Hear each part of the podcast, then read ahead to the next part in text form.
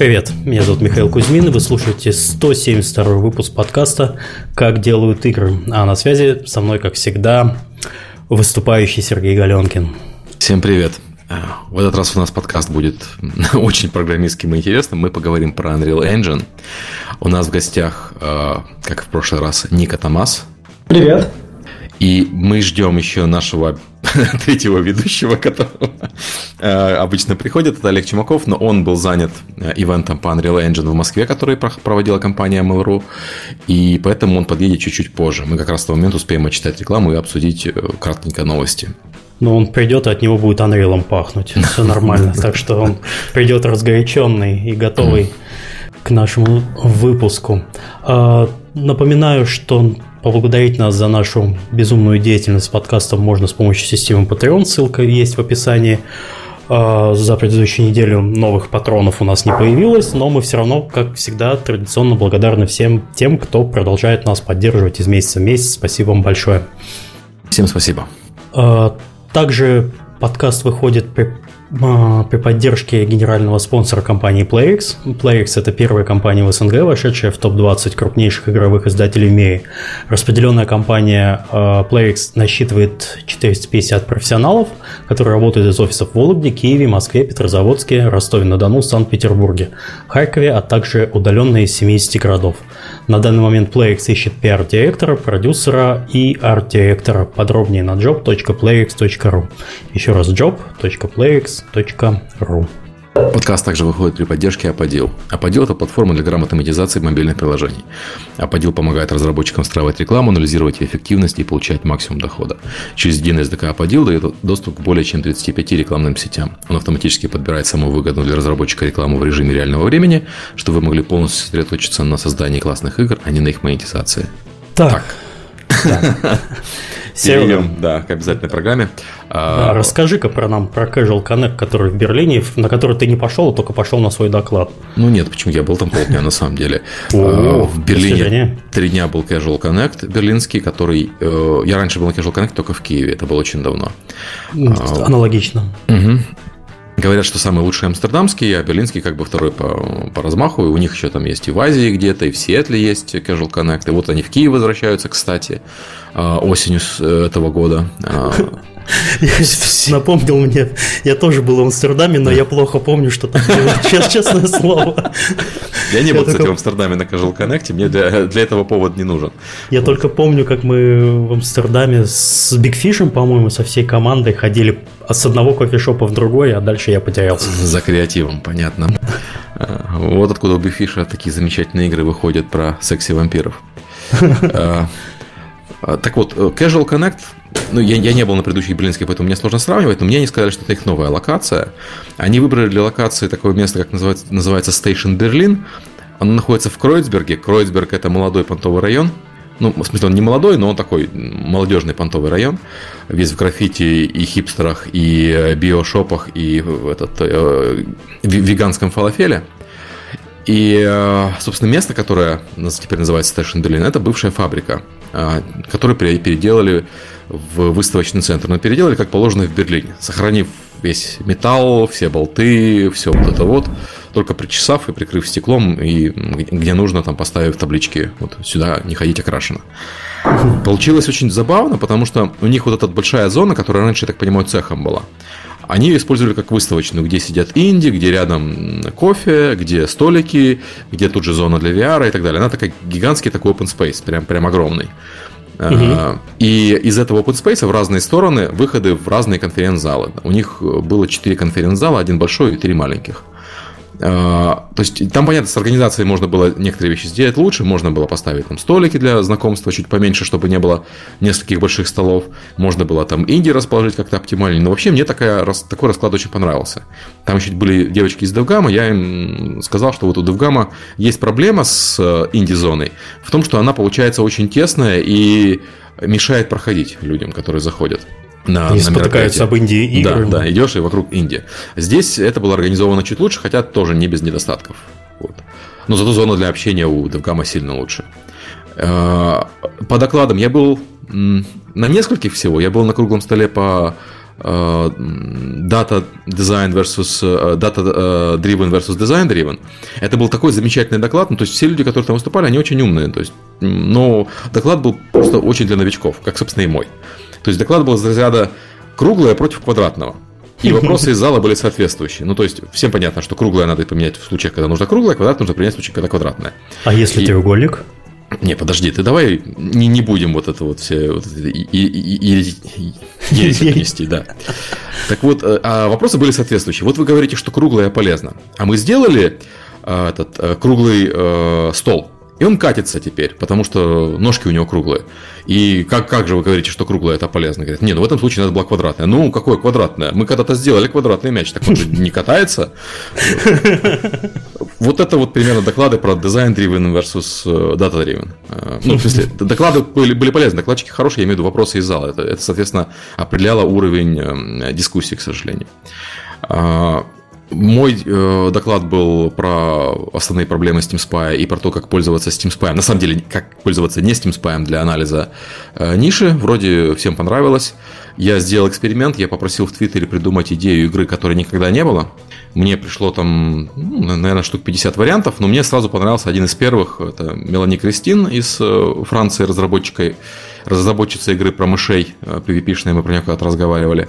Она прислала Атоме игру э, про зомби в будущем. Атоме это игра про то, как девушка, главный персонаж, заводит романтические отношения с, э, ну, собственно, в данном случае с зомби. В оригинале с разными мужчинами. Потрясающе. Самый яркий пример Атоме игры, который знаком западной аудитории, это Hat of Full Boyfriend, где девушка знакомится с пингвинами, о, господи, с пингвинами, с голубями, с, голубями ястребами да. и так далее, а, с птичками.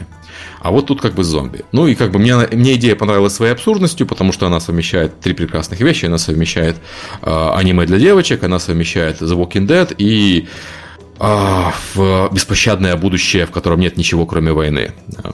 Warhammer 40 тысяч. А когда я начал копать, оказалось, что, оказывается, это довольно популярный жанр. Именно романтические отношения зомби, что была комедия Warm Bodies, которая... Мелодрама Warm Bodies, которая собрала почти 120 миллионов долларов, и она была про любовь девочки и мальчика-зомби, потому что все мальчики хорошие, просто некоторые жрут мозг, но это хотя бы не притворяется, да? А, э, потом был Фида, был Зомби Ханимун, был... Ну, короче, фильмов про романтику зомби было очень много. То есть это на самом деле существующая ниша. Ну и э, дальше я, собственно, доклад должны выложить куда-нибудь э, путем нехитрых э, рассуждений. Получается, что ниша для такой штуки есть, но есть там ряд определенных ограничений. И все это без Steam Spy, потому что Steam Spy, очевидно, таких игр нет. В чем было, собственно, была и суть упражнения. Найти игру, которой нет на, игру аналогов, которой нет на Steam Spy, и попытаться сделать какой-то маркетинговый анализ, не используя Steam Spy вот, э, по максимуму. Вроде понравилось, там подходило много людей, э, благодарили, там задавали вопросы. То есть я считаю, что полезно сходил. Хотя, на мой взгляд, это, наверное, мой самый слабый доклад, потому что он был больше э, про как про практику. Про зомби. Для, для начинающих он был больше, скажем так, чем мои предыдущие. Но предыдущие вызывали много э, путаницы, так что я решил упростить немножко по просьбе организаторов в том числе. Слушай, такой вопрос. А какой фокус сейчас у Casual Connect? Это Indie Connect. То есть они называются это... Casual Connect, но это на самом деле Уже все как бы, да? Да, да. Просто я в последний раз был на Casual Connect, когда он был действительно про казуальные игры. Угу если мне не изменяет. Ну, казуальные мобильные, я бы так сказал, игры. Уже в тот момент уже конверсия начала потихоньку переходить туда, mm. но все равно это было там года 3-4 назад. Нет, в этот раз это инди на стиме, инди на мобилках, инди в VR. Эм, инди mm-hmm. на консолях я не видел ни одной вообще. И э, ну, есть немножко игр на мобилки, которые можно, наверное, назвать казуальными, потому что, в принципе, платформа более казуальная. Но mm-hmm. это, там не было, условно говоря, знаешь, там, следующего Clash of Clans какого-нибудь. Это все были такие забавные маленькие игрушки. Э, многие на фри-то-плей модели, да, все хорошо, но это не, ну, короче, не тот casual канал, который был раньше, который я помню. Ну, раньше все приносили клоны матч 3 ну, когда люди продать бигфишу. Секси-вампиров делали просто в индустриальном масштабе. Кстати, вот побыв на, побыв на Casual Connect, я заметил, насколько хорошо организован DevGam. А, например, награждение, которое делал Casual Connect, организовано, но сильно хуже, чем у DevGam. Там все-таки э, зал весь забит, люди стоят, э, слышно так себе издалека. То есть награды хорошие, команды очень хорошие, Там, лучший геймдизайн победила Shadow Tactics, совершенно замечательная немецкая игра. Mm-hmm. Но вот именно организация, именно, именно награждение, она, на мой взгляд, э, ну, есть куда еще работать. То есть в гам в этом плане, конечно, вылезан дальше некуда. Ну что ж, приятно. А, так. Что, что-нибудь э, еще запомнилось? Честно, вот э, то, что запомнилось, наверное, я не могу рассказывать. Там были достаточно прикольные ребята, с, э, с которых я не ожидал там встретить. Э, была команда, с которой мы работаем, вот именно в Эпике. И угу. просто мы с ними по ДНДА работаем. Ну вот я просто не ожидал их встретить там. Это было для меня прямо удивительно, потому что, знаешь, как бы Инди, Инди, Инди, а тут ребята с такой технологией, с которой мы уже сотрудничаем. И из под НДА выползли. Угу. Ну, то есть, вот это меня удивило. То есть, Э, возможно, просто люди, ну, они европейцы, возможно, они поэтому приехали, потому что, типа, недалеко все-таки. Угу. Здесь, здесь все близко, почему бы не приехать, не потусить? Ну, да, Берлин, место расположения очень хорошее, угу. центр Европы. Да. Ну, такой Европы западной, я бы сказал. Ну, нет, почему? Из, из Польши очень много, кстати, инди-команд из России и из Польши. Очень много. Из России, Украины и, и Польши. Угу. Прям какое-то невероятное количество. Ты вот э, ходишь, и постоянно вокруг все говорят по-русски или по-польски. Украинские не говорят, что многие украинцы говорили по-русски, но украинские флажки на тех на значках игр э, часто встречались, как и русские. А угу. польский просто я, я как бы польский узнаю, я немножко понимаю. Вот э, тоже пря, прямо интересно. Ну, полякам, кстати, понятно, потому что полякам-то доехать до Берлина это два часа на машине, вот, или на, на поезде часов пять. Угу. Вот Украина и Россия меня больше удивили. Э, такой, на самом деле, местами чувствовался как выездной Девгам, наверное. Что там были ребята, и Морутопия был, и этот э, Beholder был. Ну, то есть все знакомые лица. Да, все знакомые лица, да. И Пати Хард, естественно, был, потому что куда же без Пати Харда. Ну, такое. Ну, да, действительно, по поводу того, что добираться, я до Берлина, сколько мне, вот с утра выехал, ну, это если из Калининграда ехать, mm-hmm. это считай, вот, ну, от Калининграда до Польши час, а дальше уже, собственно, по Польше едешь. Вот, то есть это получается часов 9, наверное, если особо на границе не стоять. Ну и не особо торопиться. Mm-hmm. Больше всего, конечно, через Польшу едешь. Польша, она такая то ямка, то канавка. Mm. Ну, из Киева, например, там, там рейс отвратительный, летает только МАУ. Э, вроде Ryanair заходит в Украину, но пока mm-hmm. только МАУ, это, конечно, неприятно. Но зато он каждый день летает, и, в принципе, знаешь, два часа позора, и ты в Берлине. Ну, Закрой глаза и все. Ну да. Привет. Так, ну давай к нашей теме двигаться потихоньку. Олег э, обещал прийти минут через 5-10 угу. к нам ворваться. Но мы пока начнем разогреваться так как ник у нас уже был, мы не будем его мучить про то, как, чего он, как и зачем. Mm-hmm. Вот. Э, просто напомню, что ник, э, наверное, лет 8, если я не ошибаюсь, уже занимается как engine программер в, на Unreal Engine. Я все правильно помню. Да, правильно. Почти 9 уже, я бы сказал. А, ну да, ты у нас-то был месяца три назад, значит, время-то идет, значит, почти 9. Окей, давай начнем, наверное, с такой общей истории движка. Что ты можешь рассказать про его позиционирование, про то, как он э, начинался, развивался, что-нибудь такой маленький исторический экскурс, что тебе запомнилось за это время? Ну, для меня э, история двигателя как-то разделяется на Unreal Engine 3 и до этого, и Unreal Engine 4 и после. Так? Um, Unreal Engine 1, мы все знаем Unreal в России особенно Unreal а, очень, я думаю, хорошо знают. А, потом был Unreal Tournament. Это был все Unreal Engine 1. Я играл, как я был ребенком, я играл в эту игру. И мы всегда говорили, отличный эдитор, так легко понять, так легко все сделать. Я начинал пользоваться эдитором, и нет, ничего не понятно, зачем я держу Ctrl-Alt, чтобы сделать marquee selection. потому что обычно это просто left-click и и selection. То есть э, я не соглашался никогда с этим, с тем, что это легко использовать. Один, То два... сделано чужими для хищников. Да, он не работал как все остальное, не работал как 3D Studio Max, не работал как Maya, не работал даже как Windows Explorer. Um, это было Unreal Engine 1, это было давным-давно, но тогда это было одно из самых лучших. Um, Потом Unreal Engine 2 это просто эволюция, Unreal Engine 3 это был настоящий переход. И, конечно, мы... Я, я начал работать в 2008 году, э, летом. Это был Gears of War 2. После этого мы сделали Content Browser. Content Browser э, Это был первый кусок, который потом превратился в Unreal Engine 4. Но на самом деле разработка Unreal Engine 4 началась а, после, после Gears of War а, 3. А, и мы начали с того, что там было три человека на команде. Был Тим Свини, а, был а, Эндрю Шайтекер и был я. А, вот. А, значит, у них, у каждого был свой проект, research проект. А, и, значит, какие были цели? Цель номер один была сделать двигатель, э, чтобы он работал на лучше на Macintosh, лучше на Linux и лучше на, на PC, чтобы работал для всех, чтобы интерфейс был э, у, у эдитора был э, более понятен и более доступен всем, инди, профессионалам и так далее. И, конечно, мы думали сделать отличную графику, которую никогда еще люди не видели. И в тот момент а, в общем, мы думали сделать это на Larrabee.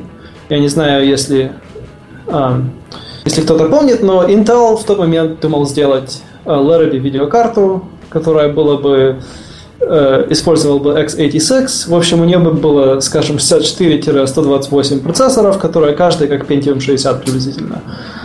Вот, значит, это было heavily multi-threaded, Э, это была идея. В общем, Тим э, разрабатывал свой э, язык программирования, который назывался P. Он бы это все делал параллельно, автоматически параллелизировал. Эндрю Шайдекер работал над, над идеей в том, что у нас что рендеринг engine будет работать как у Pixar.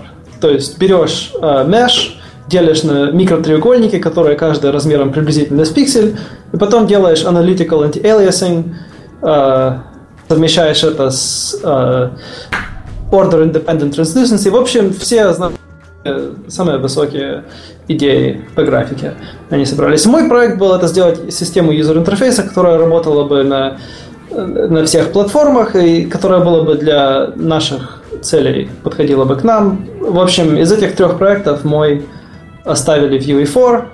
А, вот. Вторые два проекта были слишком uh высокоумные, и они как-то не выжили. Вот. А, в общем, мой проект теперь называется Slate, и на нем построен... Это был первый код, который на самом деле был сделан в Unreal Engine 4. Вот. А с того момента мы начали разрабатывать двигатель. Мы переписали а, а, эдитор полностью, а, используя Slate а, за 6 месяцев приблизительно. И эдитор стал работать на всех платформах, которые нам нужно. И мы начали к нему разрабатывать инструментацию. То есть мы когда смотрим на Unreal Engine, он делает столько, у него внутри свой... Blueprints это как Visual Studio. Не совсем по сложности, как Visual Studio, но как маленький Visual Studio. Particle System Editor uh, тоже довольно сложно. А, каждый компонент довольно серьезный, потому что в нем можно сделать или простую вещь, или очень-очень сложную.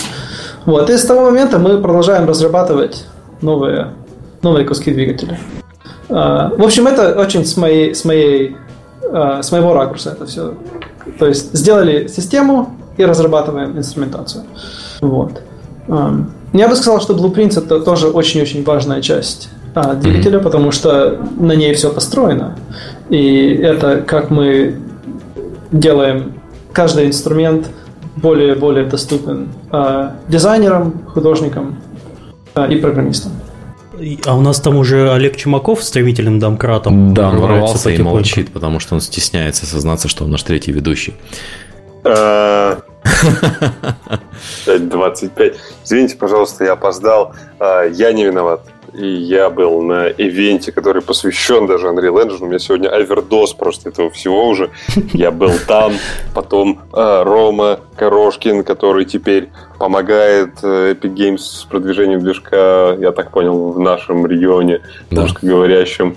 Потом мы с ним разговаривали с молодежью, которая офигеть какой ивент забабахала. У нас как-то так сложилось, что в общем, в русской комьюнити Unreal Engine возглавляют очень молодые ребята, прямо вот очень молодые, там, с какого-то неприличного года рождения для нас уже совсем, чтобы мы себя чувствовали очень старыми. Они Даже собрали... для тебя? Это говорит Олег. Олег, который примерно в два раза моложе меня. А ты представляешь, каково мне становится, что есть люди в два раза моложе меня? Типа ты, понимаешь меня? А, вот, и они забахали офигенный ивент. Э, в Мэйли места вообще не было. То есть там навалом был зал, было много докладов, и, в общем, э, очень прикольно. В целом все было очень круто. И, в общем, я столько всего сказал, что даже с Колей не поздоровался. Привет, Коля. Привет.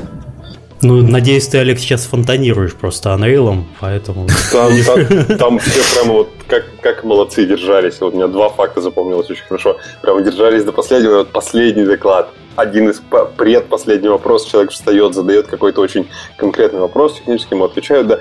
И вот он, я вижу, что он мнется, сомнение в глазах у него играет, он как-то нерешительно так, и в конце он все-таки преодолевает себя, срывает вот эту маску и говорит, ну все-таки вы можете мне по существу сказать, ну чем именно Unreal лучше, чем Unity?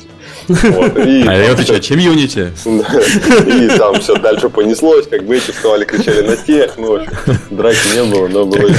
Я хотел сказать, как обычно, встреча программистов закончилась дракой. Да, да. А второй момент был, я просто, мне понравилось. И причем все молодые, в два раза моложе. Нет, там вот организатор сам молодой, вот. В общем, второй момент мне очень понравился. Мне кажется, Коля, вот его в ходу все расскажет, всем очень тоже должно понравиться. Встает товарищ, задает вопрос. Говорит, здравствуйте, а скажите, пожалуйста, как вы решаете проблему кириллицы в андроиде? Вот, он спрашивает, ну, а какая, какая собственно, в чем проблема? Ну, не компилируется.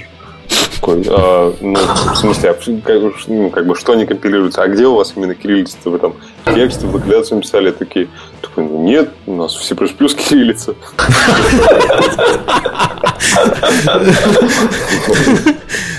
А у вас можно найти работу программисту 1С?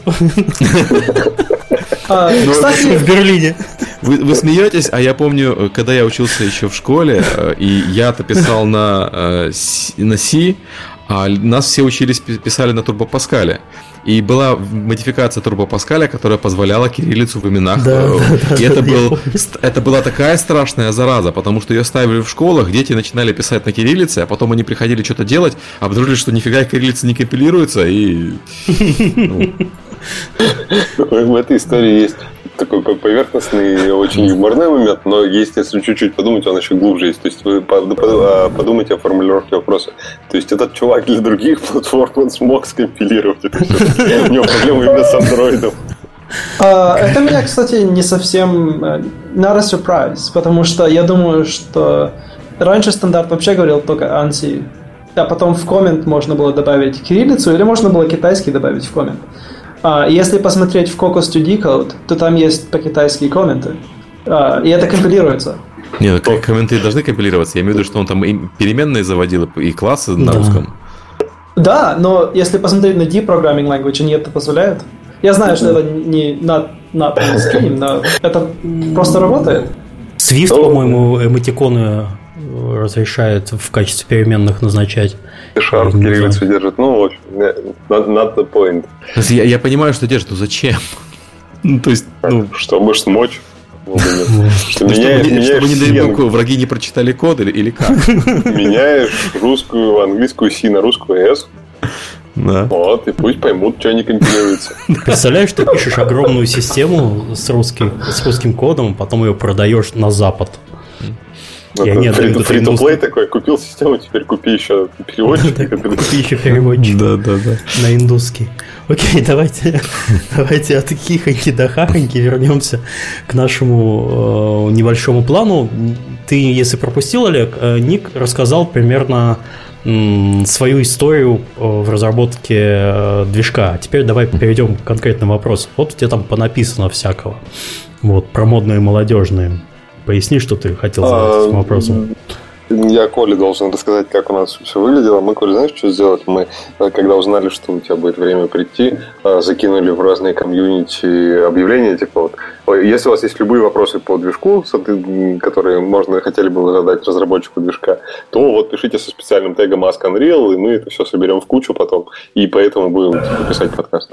Вот. Ну, я отфильтровал там, какие вопросы совсем были, типа про, а, не знаю, там, ваш Unreal не работает в браузере, что мне делать?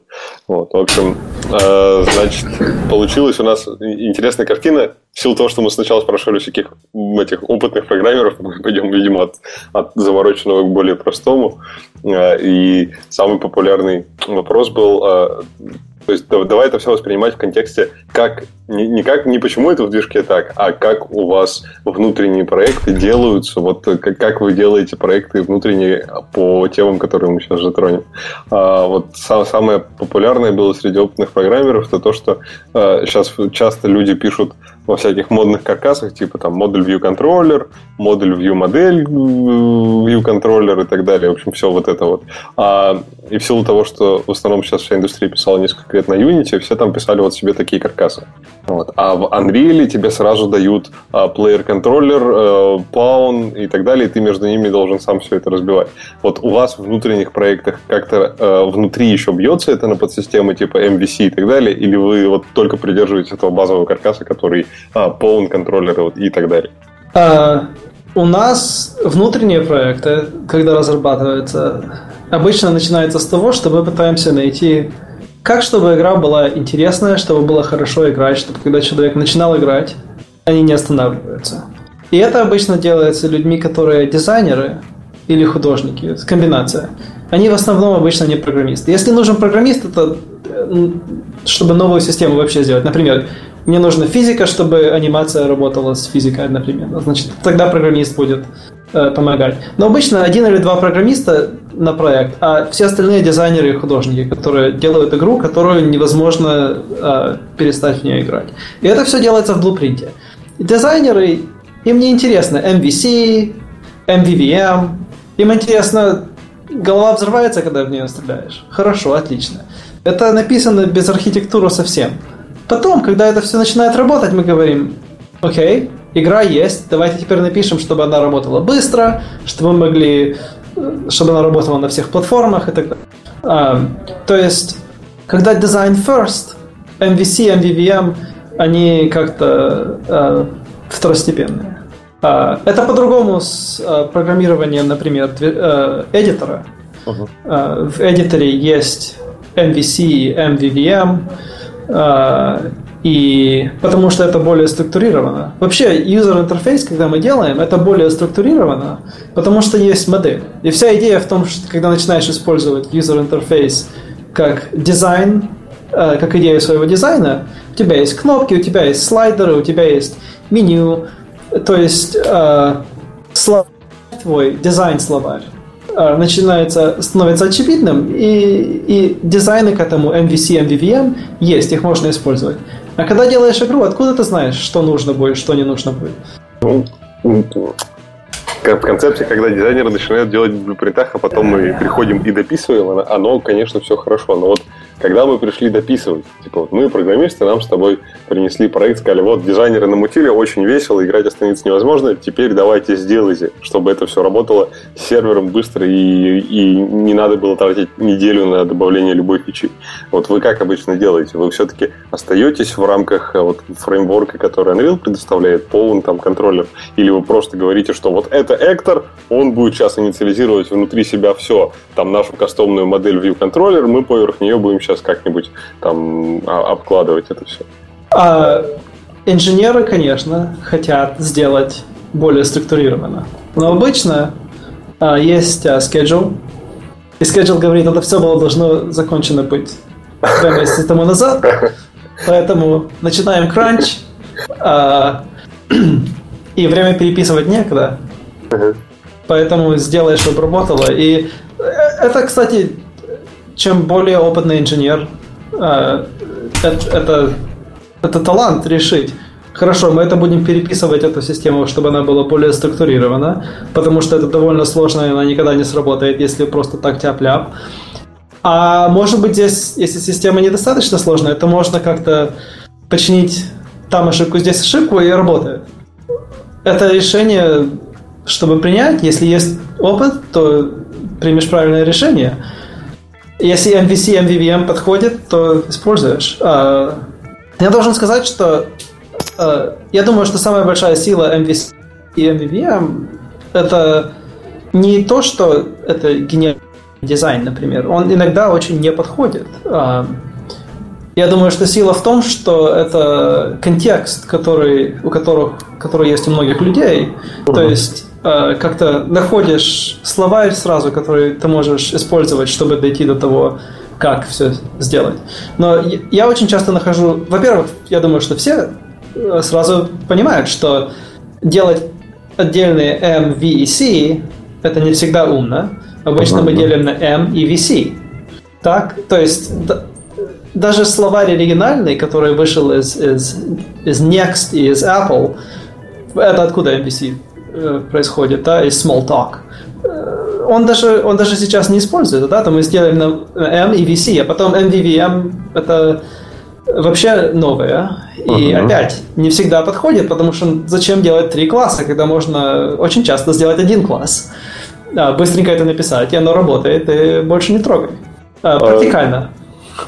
Да, я, с тобой соглашусь. И MVVM, MVP, они вышли из э, клевых майкрософтовских гайдлайнов про... Это когда, по-моему, метро появлялось в начале MVP, по-моему, то, точно оттуда вышел. Или даже до метро что-то у них было, какой-то там другой стиль UI, когда у них все было совершенно разделенно, и все это автогенерилось, они вот вводили MVP, то есть ты заводил новый компонент, и тебе сразу уже кодогенерация создавала для тебя файлики, и очень было сложно промахнуться, то есть написать что-то не туда, потому что файлики уже были созданы. Это для uh-huh. presentation, это для model и так далее.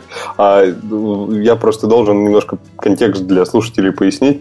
А, вообще вся вот эта то есть частый вопрос про то, где тут что, когда ты запускаешь Unreal, он вытекает из того, что в силу того, что в Unity, вот недавно совсем вся, вся индустрия сидела, ну, много в России сидела на Unity, а в Unity Entity Component чистый. То есть все, что тебе дает Unity, это вот базовый класс и обращайся к базовым э, API, условно говоря, статика API самого движка. Типа input, э, скажи, сколько ты потратил времени на последний кадр и, и такое все. И поэтому вокруг этого каждый крутил систему, которая ему была нужна. И, естественно, в основном крутили MVC. И привыкли как-то к тому, что вот если движок, вот у меня чистый entity компонент, сейчас я туда накручу. А если посмотреть шире движков, ну то есть вообще в остальной мир, то сейчас даже любой JavaScript фреймворк, который вы берете, ну там, я не знаю, а, всякие React и прочее, я вот за, за точность попадания с термином не, не скажу точно, но там почти всегда, когда вы делаете новый app, создаете новый app, вам автоматически генерится фреймворк, чтобы у программиста было меньше шансов промахнуться. И а, ну, чтобы он не навел архитектурный ад и кошмар там. И вот в Unreal Engine 4 у вас как раз тот, тот случай. То есть движок вам созда- сам создает базовый каркас. Если, например, у вас а, игра начинается, вот как в большинстве случаев, как Коля описал, с дизайнерской мысли, то у дизайнеров меньше шансов промахнуться, и потом, когда скажут, что, оказывается, у нас уже месяц идет кранч, почему еще ничего не готово, у вас меньше шансов напороться на то, что все разложено как попало и не там. Вот, поэтому Сейчас э, странно бывает иногда, но говорят, вот Unity мне нравится. Ну, вот две недели назад, по-моему, разговаривал как раз с, э, не помню с кем, говорили, что а, чистая entity компонент в Unity это хорошо, потому что дает свободу, что делать, но эта свобода обычно на моем опыте заканчивалась плачевно всегда. То есть накручивали, что попало. А, да, я, я согласен, а, потому что я когда первый раз писал свой движок, очевидно, когда был ребенком, я все сделал неправильно. Но это нужно было сначала сделать, чтобы понять. И очень а, легче написать, чем прочитать, я знаю. А, и прочитать, как и почему Unreal делает то, что он делает, это не всегда, не всегда легко. И я бы даже сказал, что это все изменилось, и что, может, нужно а, подумать опять о том, как это сделать для VR. Потому что у VR отношение между контроллером и... А, у нас есть понятие контроль, game controller, это идея в том, что именно сам физический контроллер, как геймпад или мышка, а, а есть pawn, это то, что в мире, а, как пешка в мире, которую ты контролируешь, которую игрок контролирует через контроллер. Вот. Но если подумать об этом сейчас, то а, в VR этот контроллер именно и есть на, на самом Pawn uh-huh. в мире. Да, потому что он один в один э, очень часто виден. И это, это дальше размазывает, куда информацию как поставить. И, э, нужно, можно спросить опять, как эту систему хорошо сделать, потому что, может быть, MVC ему 30 лет плюс, может быть, теперь не подходит. Все, все так, и я даже помню, что когда-то, ну, в силу того, что мы всю жизнь только стратегиями занимались, и там, ну, максимум каким-то ЦЦГ, то есть таким жанром, где нету а, у тебя воина с автоматом, который бежит ну, на экране перед тобой, там с полным вообще все легко и понятно. Мы в итоге пришли к тому, чтобы правильно понять, как использовать архитектуру Unreal, э, нужно выписать себе, сейчас уже есть эта статья на Википедии в Unreal, называется что-то типа архитектуры или еще что-то, нужно выписать себе, как мапится Pawn Controller State, Game State, Player State и так далее на шутер, мультиплеерный, прям выдумываю, вот некоторый мультиплеерный э, абстрактный шутер, выписываем, рядом выписываем, что у нас за игра, например, там Hearthstone мы делаем, и пытаемся как бы свести параллели, что бы было, если бы это был шутер, и тогда попроще компоненты раскидывать будет. Я, помню, Я думаю, что, что это, да. это как раз правильно, это точно как это нужно сделать. А, мы как бы муками пришли к этому, в смысле, не мы такие гениальные, а мы помучились, потом поняли, что так, пацаны, типа заточено под шутер, давайте аналоги с шутером проводить. И а, там где-то на форуме Unreal Engine, вот если поискать, есть какой-то тред, который мы когда-то давно заводили, и там чуваки расписывали как раз, а где же вы держите код вот для логики, логики, а где для синхронизующихся с сервером переменных и так далее. И, и мы там выкладывали скриншот Hearthstone а, прям в котором стрелочками расписано, вот типа по аналогии с шутером, вот эта карта — это pawn. Ну, вот по аналогии с шутером это просто независимый актор, он только на клиенте существует. Это вот эти четыре базы в Hearthstone е по краям карты, которые просто кликать может, они ни на что не влияют. Вот, и так далее. После этого нам стало сильно проще, поэтому если у вас есть такая проблема, то попробуйте по аналогии с шутером расписывать, станет хоть как-то понятнее. Лады, давайте ехать дальше. А, Языки. Е- Что е- можно использовать для работы с Unreal Engine? Ну, Много я думаю, Коля скажет быстро. Тут э, люди, которые, я просто поясню, люди, которые задавали этот вопрос, они имели вот что. Значит, в Unreal Engine, как все знают, официально есть поддержка блюпринтов, это такой некоторый синтетический язык, который теперь можно превращать в C++, и сам, собственно, C++. Вот, вопрос заключается я думаю, что Коля его слышал очень часто, наверное, каждый раз, когда с кем-то разговаривал про движок.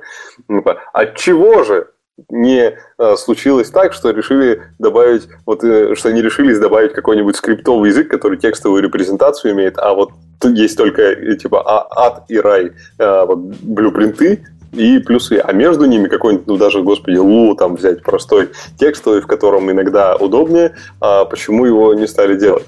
И, в общем, какая была именно логика за вот этим решением? И, или, или как вы решаете у себя вот эти простые скриптовые штуки на, на внутренних проектах? Ты пропустил начало подкаста, мы перед записью так это обсуждали. Перед записью? Да, да. Ну, я, вот. я думаю, Ник сейчас сделает выжимку краткую. Я попытаюсь кратко. Значит, сейчас действительно есть C++ и Blueprint.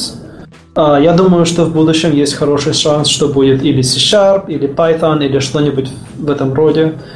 Но можно... Я, кстати, на пункт номер два обращусь. Мы говорили о MVC и MVVMC, и когда начинаешь, как дизайн правильно сделать, куда логику, куда визуализацию, как архитектуру сделать.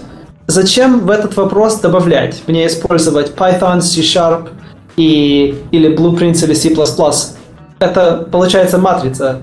Может быть, в логику в C-Sharp написать, а визуализацию лучше в Python, а третье что-то, networking в Blueprints. А теперь попробуй дебаг сделать через, это всю, через всю эту систему. Зачем это э, головная боль такая? Но э, то есть каждый язык, который ты добавляешь, это куча работы для нас сделать саппорт, чем больше языков, тем труднее саппорт сделать хорошо. А, но я думаю, что всем хочется как минимум один а, язык, который а, всем доступен, а, но он сделан текстом, а, не, не проволоками и коробочками. Я думаю, что это есть хороший шанс, что это случится в будущем.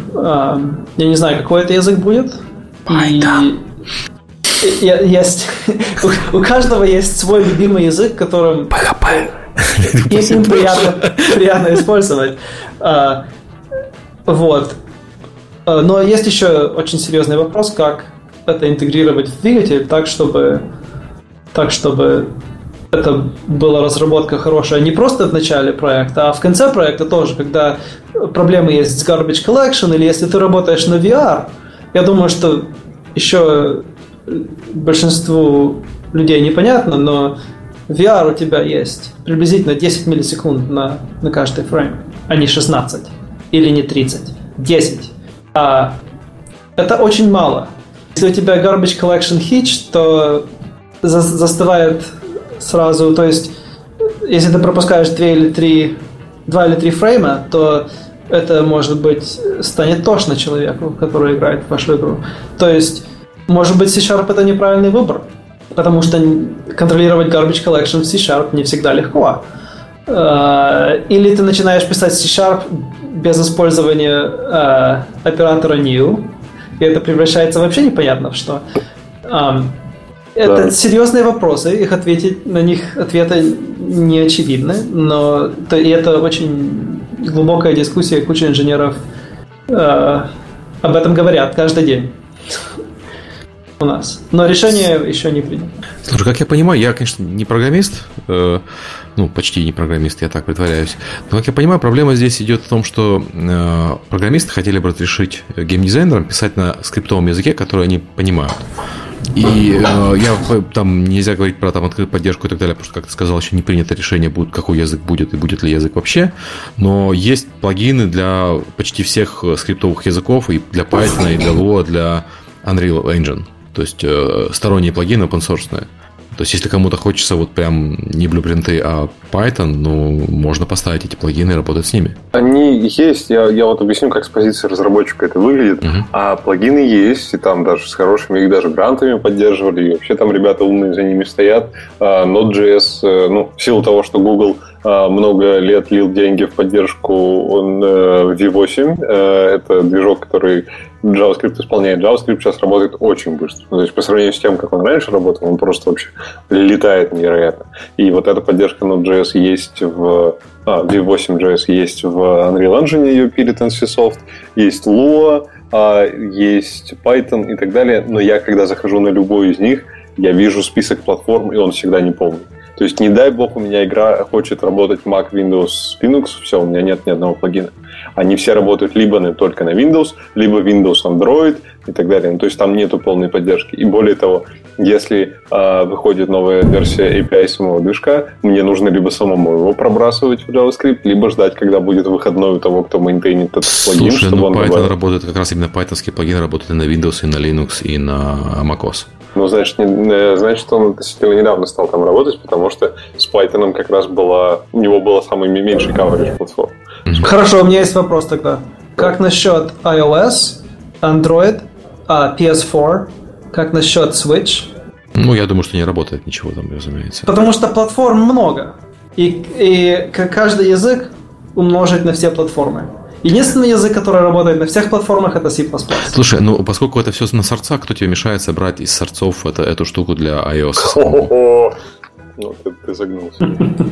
Ну, кто, кто мне мешает множество как бы людей и фактов там в этом списке. Нет, есть. я в смысле к тому, что ну там бинарник питона же собраться, соберется на всем. Я понимаю, но двигатель вообще в ассембле можно было написать бы на любую нет, платформу. Нет, я, я не про это говорю. Я говорю, что если задача именно, мы конкретно говорим про питон, то он собирается, ну, из бинарника, бинарник собирается, по-моему, на всем вообще абсолютно. Э, Серега говорит, э, играет в бинарную, в, эту, в программерскую комбинаторику. Вот у нас есть питон и Unreal. Unreal работает на iPhone, и питон работает на айфоне. Значит, я не программист, я пытаюсь э, представить типичного тупого геймдизайнера. Да нет, оно все логично, и оно может работать, но не всегда, далеко не всегда эти трудозатраты простой суммы считают.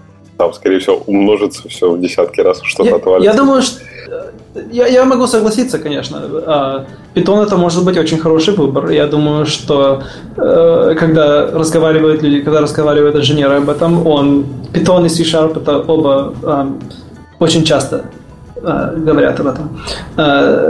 Но нужно всегда помнить, что ничего не работает, пока ты на нем игру не, не шип. Знаешь, Нужно выпустить говорю... игру, тогда знаем, что она работает. Я защищаю Python, но я Python пользуюсь для аналитики. Это просто отличный инструмент ну, для, для работы с массивами данных. Это просто потрясающий инструмент. Я совершенно не представляю, как он работает как язык скриптования. Хотя знаю, что Wargaming его активно использует. Поэтому я здесь просто, потому что мне самому, самому лично, мне нравится Python для аналитики. Вот. Никогда в жизни на нем игру не шипал и не планирую. Ну, Python а... у нас э, в PrimeWorld был сервер, э, соцсервер от э, замка mm. со всеми соцфункциями он был на питоне, там была игровая логика. Python очень даже неплохой и вообще в целом э, из, ну, в общем, у питона сейчас э, я думаю, 40, а может быть 60% его популярности. И это связано с тем, что машин learning там взлетает во всех областях. И это топ-1 язык для машин learning. То есть, если с питоном какая-то фундаментальная вдруг проблема обнаружится сегодня, ну, я не ну, какая-нибудь, неважно, там, то ее порешают очень быстро. Просто в силу того, что гораздо больше, чем игровая индустрия, за ним сейчас стоит топ-1 Ну, язык. все, вся аналитика на R и питоне сейчас. Да, вот, и R еще сильно проигрывает. То есть R там... Да, R, я, я R не люблю, да, R проигрывает Вот. просто. А, и Табло поэтому- встроил недавно питон.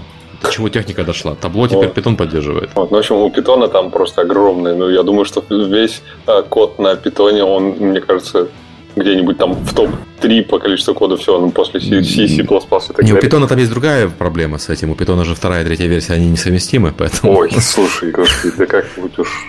Это, это вечный холивар, когда-нибудь Да. закончится. Ну, Не, ну никто вторую версию уже не пользуется, это просто кто-то поддерживает Да. старый код. Проблема Она в том, что... Новый не пишется. Э, А, ну да. А проблема в том, что на питоне до сих пор не сложились у питона отношения с игровой индустрией. На серверах только, и все, и то, и то, не, то не везде. Питон, как, ну, я не знаю, я, я много раз честно пытался выяснить этот вопрос. Я даже, по-моему, у меня где-то есть даже, по-моему, форум на Epic, э, на Unreal Engine форуме под названием что-то типа «В чем причина того, что питон к- когда питон обидел, когда игровая индустрия обиделась на питон, почему он здесь как бы за бортом всегда? Сколько лет, а он всегда за бортом. И я до сих пор не знаю почему. То есть, видимо, Я- что-то как-то сложилось. Я хочу сказать, я не говорил против питона. Мой... Самое главное, я думаю, что центральная идея в том, в чем состоит. Э, Если мы выберем один язык, нужно выбрать один язык сделать так, чтобы он отлично работал всюду. И на самом деле, я не думаю, что есть э, никакая компания в мире хорошо не может сделать саппорт на два языка. Потому что это слишком много работы. А, Я думаю, что один язык это правильный выбор, и Python может быть, или Python и C-Sharp могут быть правильные выборы, может быть даже JavaScript, я не знаю, но я думаю, что он будет один, на самом деле. Ам, это, это все. Просто, просто, что это очень-очень много работы. А, И вопросы есть серьезные, кстати, про Python.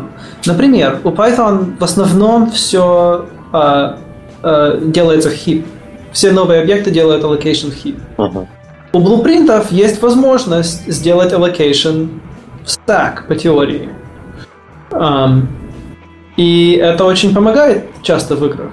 То есть придется как-то об этом подумать, как это в Python сделать, чтобы это э, чтобы для этого можно было саппорт добавить. Может быть, мож- можем сделать extension к Python, и он станет с этим делом работать. Есть опции. Мне очень, это очень интересный вопрос. О нем можно говорить а, много, но я думаю, что центральная идея в том, что один язык это, это правильный выбор. А, Ну, один язык действительно это очень... Ну, то есть, если бы перед нами стояла задача сейчас, вот вы вчетвером соберитесь и выберете один язык, задача типа быть кроссплатформенным. Ну, и то у это, нас, на самом очевидно, деле вы вдвоем соберетесь, ну, если честно. Там. Ну, да, взяли, взяли вас, как бы. А, или или как, как, как обычно в жизни происходит, вы собрались вдвоем и сказали нам с Колей, ну-ка выберите. Как бы. Вот. Сделайте нам, пожалуйста, PHP. Мы хотим на PHP спрограммировать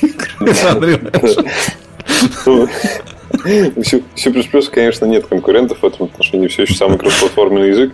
Мы хотим в Unreal на Unity программировать. В Unreal на Unity хотите, да? Да. А вы, вы видели замечательного товарища, который э, занимается тем, что берет а, а, туториалы по Unity, вот которые официальные, а, вынимает оттуда ассеты и... И продает на Steam е, я таких видел Не, много. нет, да ладно, на Steam е продает. Он, он собирает те же туториалы в Unreal, а в конце ставит два скриншота. Тот же самый Unreal и в Unity. Вот. А, видел. Есть такой человек, он танки собрал уже. Вот эти были танки, а, знаменитый туториал в Unity, там, где игру с мультиплеером танчики, маленькие Мгм. такие ездят. То он это все собирает в Unreal и там выкладывает вот, и в конце два скриншота. Естественно, любой дурак, какой бы ни посмотрел на это, он сразу поймет, как, о, вот тут красивше. Мне кажется, его забанят когда-нибудь, но какой-то троллинг очень высокого очень уровня. высокого, да. Да, да. Ну, собственно, я, вчера узнал, что Придюка забанили в Unity и не пускают ни на какие ивенты. Да ладно, Серьезно, да. Я, я вчера с ним э, ужинал. за дичь. Не Класс. удивлюсь, так что да. А просто все к нему по привычке ходят. Да, да, да. уже А он такой вытаскивает дефолт из-под полы такой. Раз. Что это такое? Да. В Unity просто однажды, получили баг-репорт, говорят, в вашей новой версии что-то как-то 3D не могу найти никак. Я открываю, там дефолт. Спрашиваю, где вы взяли? Вот Олег сказал, это новое обновление, не переживайте, все нормально. Я лишь после этого его забанили, да? Прислал экзешник, запустил. Этот экзешник удаляет Unity. Ставит дефолт все библиотеки. И, и демки танчиков на Unreal Engine. Так, да, хорошо, давайте пойдем чуть дальше. Про языки мы поняли, что желательно учитывать э, те платформы, под которые вы хотите в итоге шипить проект. Все верно. Имеется, и... в виду, что, имеется в виду, что в данный момент лучше работать на блюпринтах и C++, а команда рассматривает да. возможность э, добавления скриптового языка, если правильно понял, Ник. Uh, я думаю, что да. да. Окей, хорошо. Давайте тогда к блюпринтам перейдем. Можете вкратце пояснить, мы уже часто эту э, вещь упоминали, это название, для тех, кто не в курсе, что это такое и с чем его едят, и вообще зачем его использовать, и какие преимущества он дает, и какие, возможно, недостатки. А, хорошо, значит, а, зачем мы сделали Blueprint? Мы сделали его после того, как у нас была другая система, называлась Kismet. В Unreal Engine 3 было вообще три системы, которые люди использовали. А, а, был C++, конечно, а, был а, Unreal Script и был Kismet. А, C++ использовали люди, которые разрабатывали двигатель. Unreal Script в основном использовали люди, которые писали, назывался Gameplay Program. Так, программист, который делает а, именно сам геймплей. И Kismet это использовали... Типа, это типа Lua что-то, да? А, да, это типа Lua. Mm-hmm. А еще была третья категория, которая называлась Level Designer. Это человек, который разрабатывает сам лабиринт. Но очень часто люди, которые разрабатывали лабиринты, они зачем использовали кизмы? Скажем, откроем дверь, закроем дверь, здесь два человечка должны, два врага должны здесь э, значит, стать, и когда ты их убьешь, дверь откроется. Такое дело. Mm-hmm. Но некоторые левел-дизайнеры очень хитро делали э, один человек, которого звали Ли Перри, он вообще сделал, а, используя Kismet, сделал, значит, э, на, на UT3 э, такого робота, который как э, в «Война миров», у него было три ноги, которые были гибкие, и он ходил по земле, в общем, этими тремя ногами, и он это сделал все в Kismet. И потом это взяли программисты, перевели в Unreal Script в C++, и это стал, стала машина, которую можно водить в Unreal Tournament 3. А, мы на это посмотрели и сказали, хорошо, это человек очень умный, очень хитро сделал. Давайте мы сделаем так, что больше того, что возможно в Unreal Script, будет возможно в Kismet. Kismet очень похож на то, что вы сейчас видите. Просто был гораздо проще, потому что там гораздо меньше возможностей было. Мы когда это мы решили, хорошо, значит, Unreal Script должен исчезнуть. У нас будут engine programmers, и все люди, которые разрабатывают именно саму игру, начнут э, в Kismet 2. Kismet 2 потом переименовали просто в Blueprint, в Blueprints, и вот он так появился. В общем, это э, мы перевели полностью э, имплементацию на... То есть то, что было Unreal Script раньше, у него была виртуальная машина, на которой, которая интерпретировала э, Unreal Script код, а, теперь эта виртуальная машина интерпретировала Unreal Script код, который генерировался а, блупринтами, именно этими коробочками и а, ниточками, которые это все соединено. Это очень визуальный язык. И им используют, его начали использовать очень рано наши дизайнеры, которые самые такие, самые хитрые трюки применяют для разработки игр, а потом, как мы продолжали разрабатывать Blueprint, я, был, я разрабатывал а, именно сам эдитор. На него второй человек, Джеймс Голдин, разрабатывал а, систему а, компайлера и все такое. А, и мы давали, а, мы расширяли а, людей, которые, которые используют, в общем, популяцию тех, которые используют это, пока а, вся компания не использовал его. В этот момент мы сказали, хорошо, это работает, и мы начали его выпускать в UE4. А, сейчас можно использовать Blueprints, можно сделать полную, пол, почти полностью игру. А, и не писать ни одной строчки C++.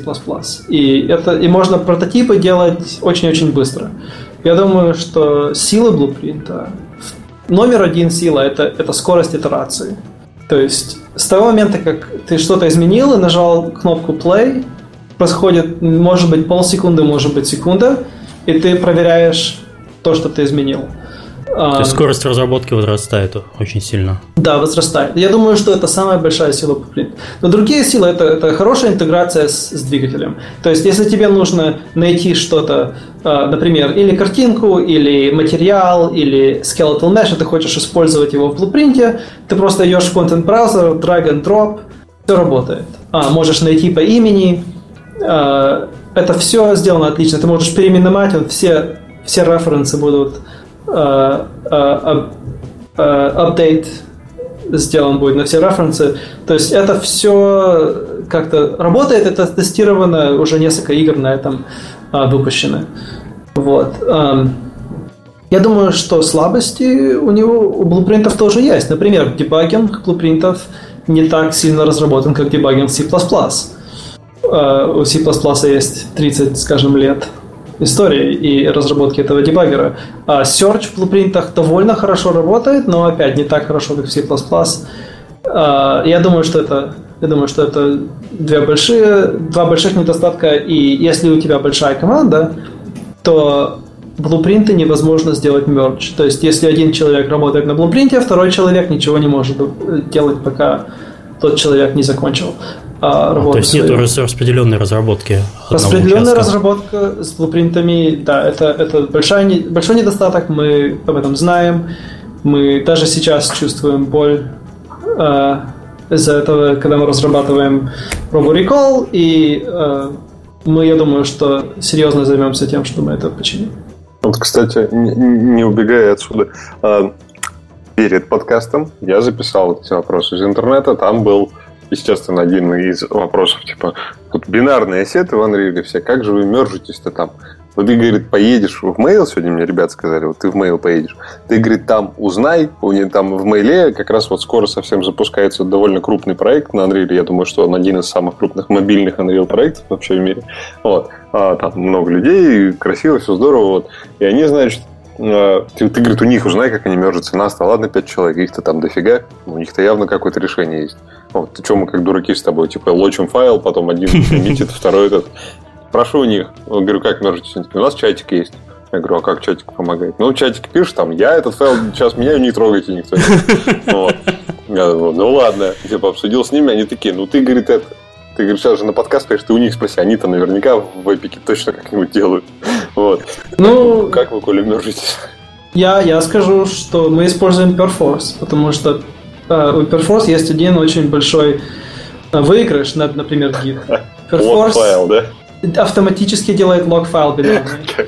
И, и двигатель говорит Perforce, я хочу использовать этот файл, он автоматически лог, другие люди его не могут трогать.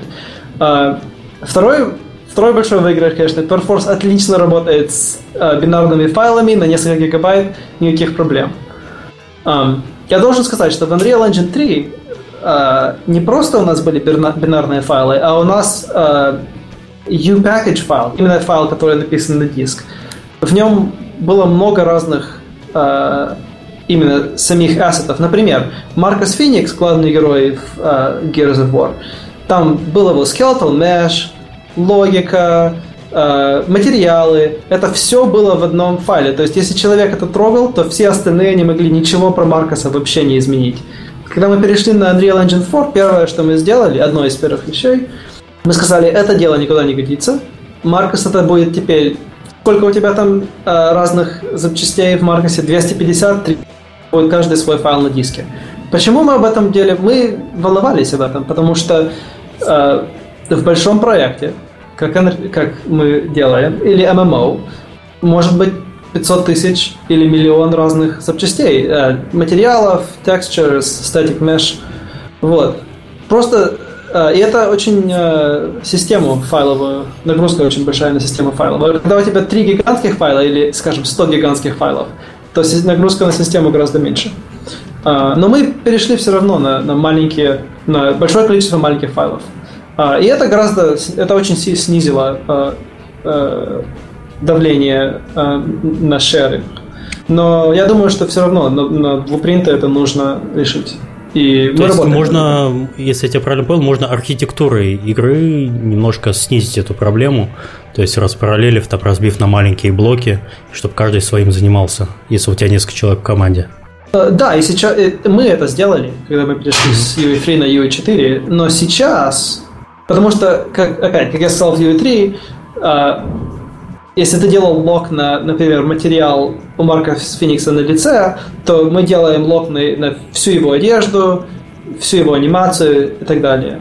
А, но сейчас архите- про архитек- и тогда архитектура даже очень, очень важна была. Сейчас это гораздо менее важно, потому что в основном лог получается на player controller, э, центральный э, на, на game instance, на те классы, которые всю логику, центральные классы, которые все связывают вместе.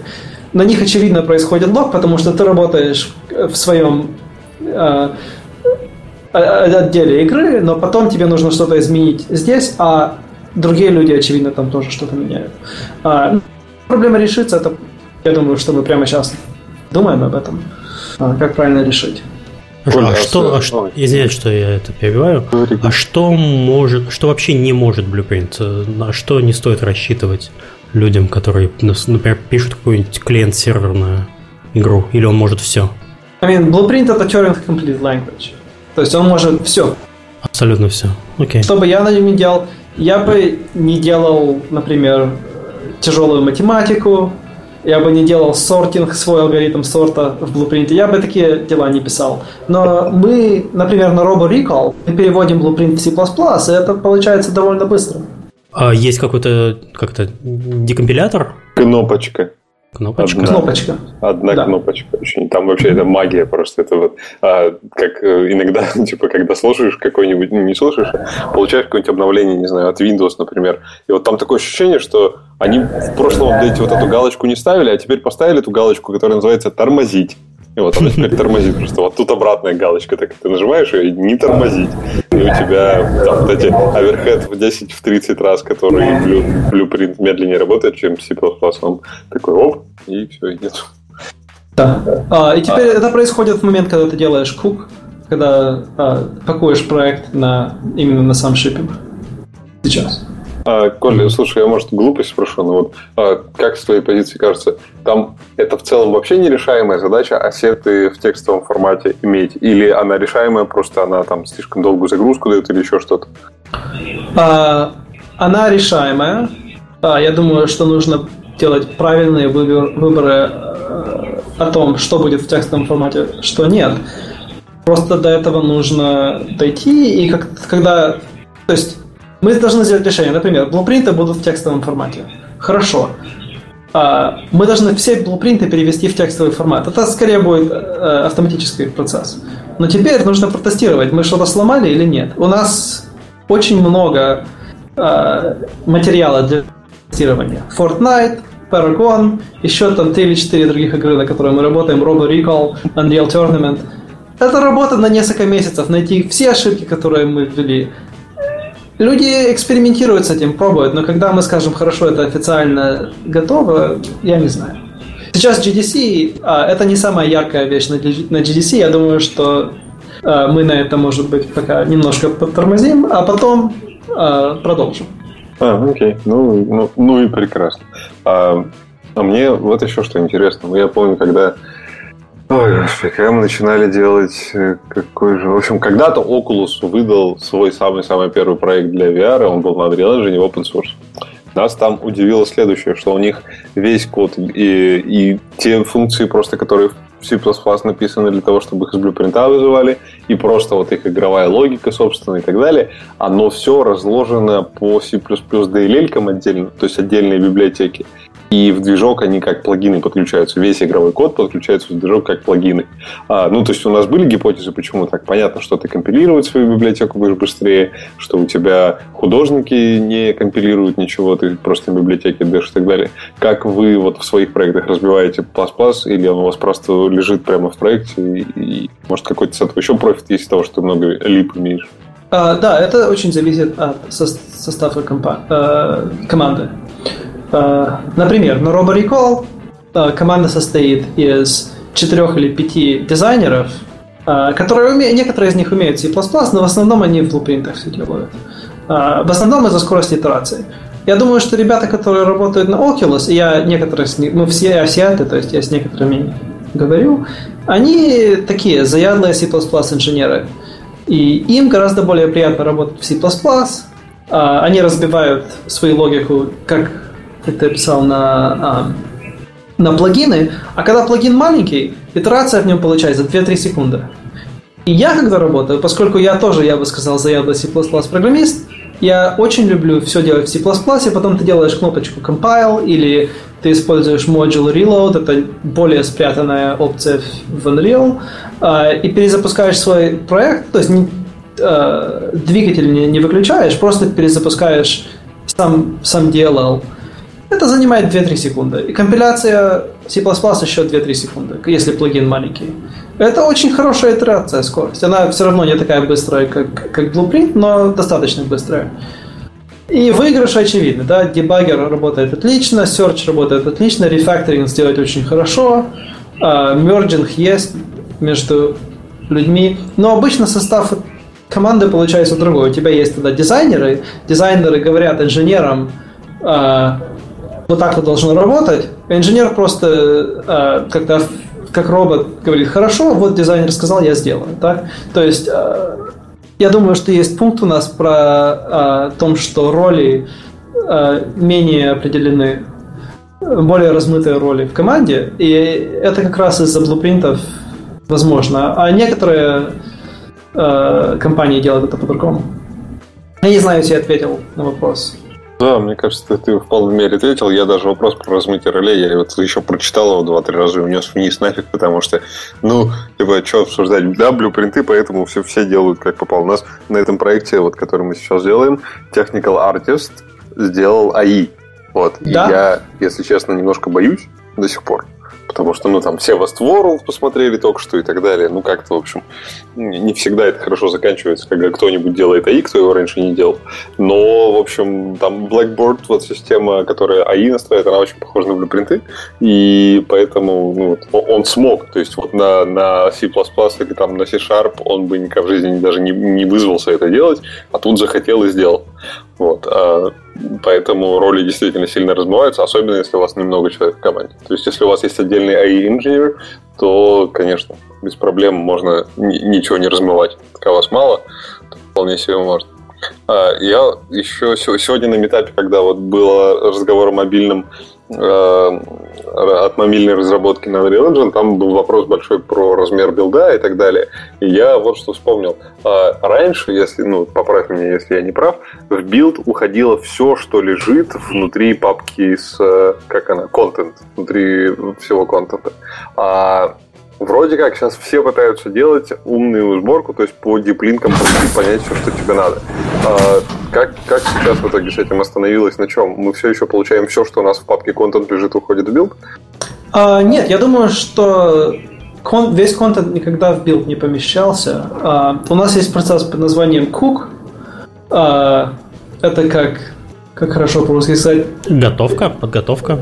Готовка. Печен, печен. Запекание. Запекание. Да. Запекание, Запек, да. запекаем, запекаем проект. Um, он работает приблизительно так. У нас это похоже на garbage collection. Uh, мы начинаем с root.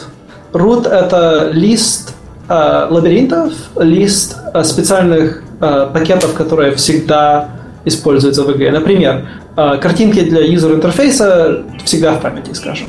Вот. Мы смотрим на root и делаем как garbage collection pass, и мы находим все, что из этого рута, на, на что стрелочки показывают, все референсы. А все остальное мы выбрасываем. А, и это то, что оказывается в последнем пакете. В тот момент мы, а, у нас есть понятие а, DTC, Derived Data Cache. А, например, если у тебя есть картинка, texture, а, то мы компрессируем ее на, если ты на PS4 делаешь игру, то мы скомпрессируем на том формате, который PS4 лучше всего использует, чтобы можно было загрузить очень быстро на, на платформе. Это часть кука. А, мы вообще, когда работаем, а, Unreal пишет а, все приготовленные версии textures, static meshes, анимацию. Это все идет в derived, derived data. Derived data, приготовленная на платформу, на которой собираешься использоваться, и потом кук или берет derived data, или если, например, ты работал под Windows, то есть у тебя таргет платформ был Windows, вся derived data сделана на Windows, но ты хочешь, например, на PS4 или на iOS, тогда он э, все превратит в момент кука на PS4 или iOS. То есть э, здесь компоненты Derived Data Cache, про него можно прочитать, э, и сам кук выбирает только то, что мы используем. Э, конечно, очень часто люди добавляют в этот лист или где-то э, добавляют референс на то, что мы на самом деле не используем, и тогда оно случайно попадает в последний проект. Но мы пытаемся этого избежать. Ну, звучит как победа не будет больше у нас супер огромных билдов. Помню, мы а, вначале всегда огребали то, что кто-то случайно добавлял стартер-контент. Э, вот, и я причем до сих пор не могу понять. То есть вот садится художник за проект, запускает его, starter content а mm-hmm. в репозитории нет, приходишь к разработчику, у него starter content, он билд собрал там у себя, чтобы проверить в VR, у него билд mm-hmm. там на гигабайт больше, чем другие. Я не знаю, как они это делали, но, в общем, следите за своими художниками, друзья. Они могут одним кликом как-то добавлять starter content. Они действительно как... могут... Там иконка да. красивая, они сразу туда чмак, все. Я даже не знаю, где она. А, не в смысле, что она красивая, не надо нажимать, я не понимаю, где она даже. А, это если, если используешь um, как-то новый проект делаешь через наш Wizard, New Project Wizard, то там есть опция добавить стартер контент. И, конечно, а, начинающим это очень хорошо. Вот какая красивая игра. Как, как у всех остальных, такая же красивая, как у всех остальных, у них тоже стартер контент. Um, то есть эта опция есть для начинающих. И когда художники делают новый проект, это очень легко добавить. Um, и если у тебя лабиринт, и ты в лабиринте... Например, у стартер контент очень красивые материалы, очень красивые static meshes. Ты кидаешь в стартер контент столика, пару деревьев, это может быть на гигабайт легко. То есть это все будет referenced and used. Uh, вопрос в том, uh, результат какой. То есть это стоило гигабайт целый? Может быть нет, но Стартер-контент, я думаю, сделан оптимизирован для красоты, а не для performance или для размера игры, поэтому а, добавка просто пару вещей там здесь, получается гигабайт. Понятно. Художник что-то красил, в итоге один материал зареференсил на тебе гигабайт. Ну, в общем, ладно. Да. Надеюсь, что они, не, они, они, кстати, перестали нажимать. То есть вот после определенного периода, это как такой период введения человека в контекст Unreal Engine, он перестает нажимать на стартер контент как-то. В общем, как-то это лечится со временем. Ладно. А, давай тогда в силу того, что у вас гораздо более крупные проекты, чем у большинства слушателей, такие вопросы, которые для них еще будут не скоро, но вам уже наверняка известный вопрос, а им потом пригодятся. Вот я всегда мечтал, что у нас будет, а, значит, такая система для композитора. Потому что вот, типа, более яркий человек, чем художник, только композитор. Вот, вот композитор может стартер контент добавить удаленно, даже не переходя к вам. Библиотеку звуков все туда. Да, да. Они, ну, я всегда думал, что самая идеальная система это когда вот я протаскиваю ему какой-нибудь один интерфейсик маленький вот туда для звукача, все, и дальше он работает сам. И я вот очень много лет ждал такую систему и делал, а, и вот для Unity я для Primal да, написал в электричке эту фигню, чтобы он там как-то сам делал, но я все равно всегда что-то для нее программировал. А Подожди, ты звуковую библиотеку писал в электричке? Да, потому что ну, то есть она, она звучала примерно так, тыдых, тыдых, тыдых, тыдых? Нет, я же не звук писал, я код писал. А, вот. Но это отразилось? Ну, отразилось, я думаю, да. Она у нас до сих пор там в некоторых проектах работает, в Primal она работает, но я к тому, что а, я вот это чувство, что наконец-то вот то, что я хотел, случилось, я получил только когда мы на Вайзе первый проект сделали, добавили Wise, а это звуковая библиотека довольно популярная. Там действительно я протащил интерфейс и все. Дальше, дальше я даже не знаю, как он там что меняет. Зато если мне надо что-то будет поменять, я не смогу. То есть надо вот идти опять к звукачу. А как вы в крупных проектах, же проекты гораздо крупнее, чем у Индии в основном, как вы делаете а, работу с звуком? Вы тоже используете какой-то Wise или вам хватает вот именно встроенного API для звуков? Где у вас, где композитор нажимает кнопочки? А, окей. Это вопрос... Uh... Значит, история... Быстрая история про это, потому что я думаю, что она объяснит нашу ситуацию. Uh, в основном игры продаются скриншотами и видео. Когда делаешь видео, у тебя композитор садится и делает звук в After Effects. То есть Unreal Engine 3 звук это было не самое первое дело, даже не второе, даже не третье. И у нас никогда не было по-настоящему такого программиста по звуку. Сейчас у нас есть человек, его зовут Эрон Макларен, он гений, он очень любит музыку, он любит синтезис музыки, он сам композитор э, по выходным, а, а на работе у нас он полностью переписал миксер, который смешивает звуки в игре, и в Robo Recall мы используем его новый миксер. А, добавочно он еще в систему добавил а, синтезис, и сейчас это можно использовать, но а, он делает а, API для, для, для системы синтеза, чтобы можно было, а, чтобы было более доступно было. А, мы с ним часто говорим о том, как он, он здесь в Сиатле, то есть мы с ним часто говорим о том, как сделать user interface, чтобы он был более а, доступен людям, которые привыкли к Ableton, а, Fruity Loops и все и так далее. На Robo Recall у нас есть второй человек, который uh, такой молодой инженер, который, который очень сильно занимается музыкой. Он написал много музыки на Robo Recall, и uh, он сделал кучу звука на Robo Recall. Я думаю, что люди, которые сыграют, увидят, что это игра с самым лучшим звуком, который, который мы когда-нибудь сделали в Epic.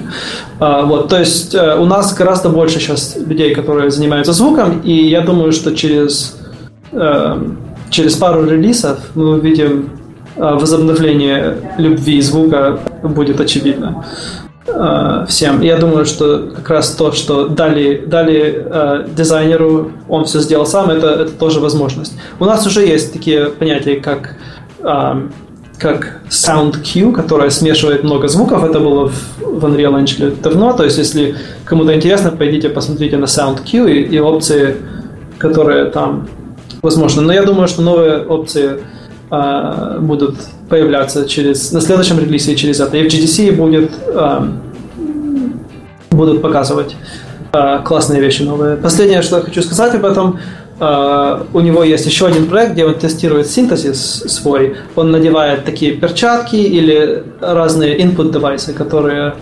а, меряют а, там электрич... ток по коже и все такое, и он начинает руками а, развивать. В общем, это генерирует музыку очень красивую, а, очень интересные звуки делать. И я, я это вижу, как это разрабатывается все. Я думаю, что будущее звука в Unreal это, это очень-очень интересно и очень... А, я, я жду. So, so, and I'm a quiver with anticipation, как говорят колдовство у вас настоящее создание звука. Понятно. А мне очень мозолят глаза вот эти куча пунктов. Я открыл сейчас еще раз список вопросов в интернете по тегу, которые задавали. А там, значит, наверное, процентов 30 – это вопросы про какие-то конкретные фичи, которые обсуждать, конечно, не имеет смысла сейчас вне контекста. Я думаю, что если у нас есть какой-то вот понятный ответ, куда идти, чтобы задать баг, чтобы повесить, посмотреть его статус, и то же самое с фичами, то есть зарепортить фичу и посмотреть ее статус и так далее. А, если есть какая-то внятная ссылка, кроме родмапа на Trello, а, то, наверное, вот самое время ее э, сказать, как ее искать, а Серега потом залинкует в подкаст внизу в ссылочке. А, у нас есть форумы, у нас есть Answer Hub, это точно. А, я не знаю, если Джиру мы сделали... Я не думаю, что Джира э, для всех видна, но я думаю, Сергей, может быть, знает об этом деле больше. И ушел. Нет, я не ушел. Э, у нас есть э, Unreal Engine Issues, э, публичная жира. А, вот отлично. Это да. Вот это то как раз то, можно, пользоваться, можно пользоваться ей, да. Это, собственно, бактрекер. Понятно. В общем, да. roadmap можете смотреть на Trello. Есть публичная джира для того, чтобы конкретно еще отслеживать, то есть конкретно ваш репорт, конкретно какой-то баг там, подписаться, mm-hmm. вы будете видеть его апдейты. А, и я думаю, что еще важно сказать, что часто обсуждают то, что не входит в Trello еще куда-то, когда вот на Твиче идут трансляции, там раз в неделю идет трансляция mm-hmm. у Unreal Engine, а, там кто-то гости приходят, а фичи какие-то обсуждают, тренинги проводят, вот там в чате часто что-нибудь, если спрашивают, почти я всегда получал ответ, если мне что-то надо было. Если у меня появлялся какой-то вопрос во время стрима, я сошел туда, просто задавал, мне почти сразу давали какой-то ответ, ссылку. Вот, и даже если об этом нигде нет информации на форуме или это, потому что я так понимаю, что там в чате сидят ребята из как раз из команды движка. типа прямо видит правда, чата. да. И поэтому они, э, как бы вы будете в одно касание, так сказать, до, до самих разработчиков. А, окей, с поддержкой разработчиков ясно. Ну, тогда надо топать в будущее, в великое и веселое, но перед этим, конечно, хочется узнать, а, каким, какой магией вы впихнули вот это все, что вы называете движком в Nintendo Switch. А, Я не знаю, какая магия. Nintendo Switch неплохая платформа. Это довольно... То есть, если посмотреть 2-3 года назад, э, может быть 4, то на Nintendo Switch это было бы midline, может быть mid-high PC. Может быть, я ошибся на пару лет, но Unreal Engine 4 будет работать на компьютере э, с 2010 года точно. То есть на Nintendo Switch, я думаю, что сильнее, чем тот компьютер. А Серега, а у нее разрешение разве там не лютое на экране? Я думал, там какой-нибудь полу 4К. А, нет, у нее совсем Ну, не там лютое разрешение, она работает... не- она э, Full HD дает только когда она в доке, Да, а так она дает э, 100 Она, ме- 280, она да. меньше, чем Full HD. Да, да, когда ты... и так играешь на- 720p у тебя на... Ты, да, ты там О, 1280 на 720 в А, карманном ну режиме. тогда вопросов нет. Я просто, а, я, Коль, я знаешь, почему спрашивал? Я Потому думал, что это же Nvidia она- Shield, по сути, извините. Да, я, я знаю, что у нее Тегра, но Да. ну, Тегра, типа, это очень хорошее видео, а для мобильной это вообще замечательное.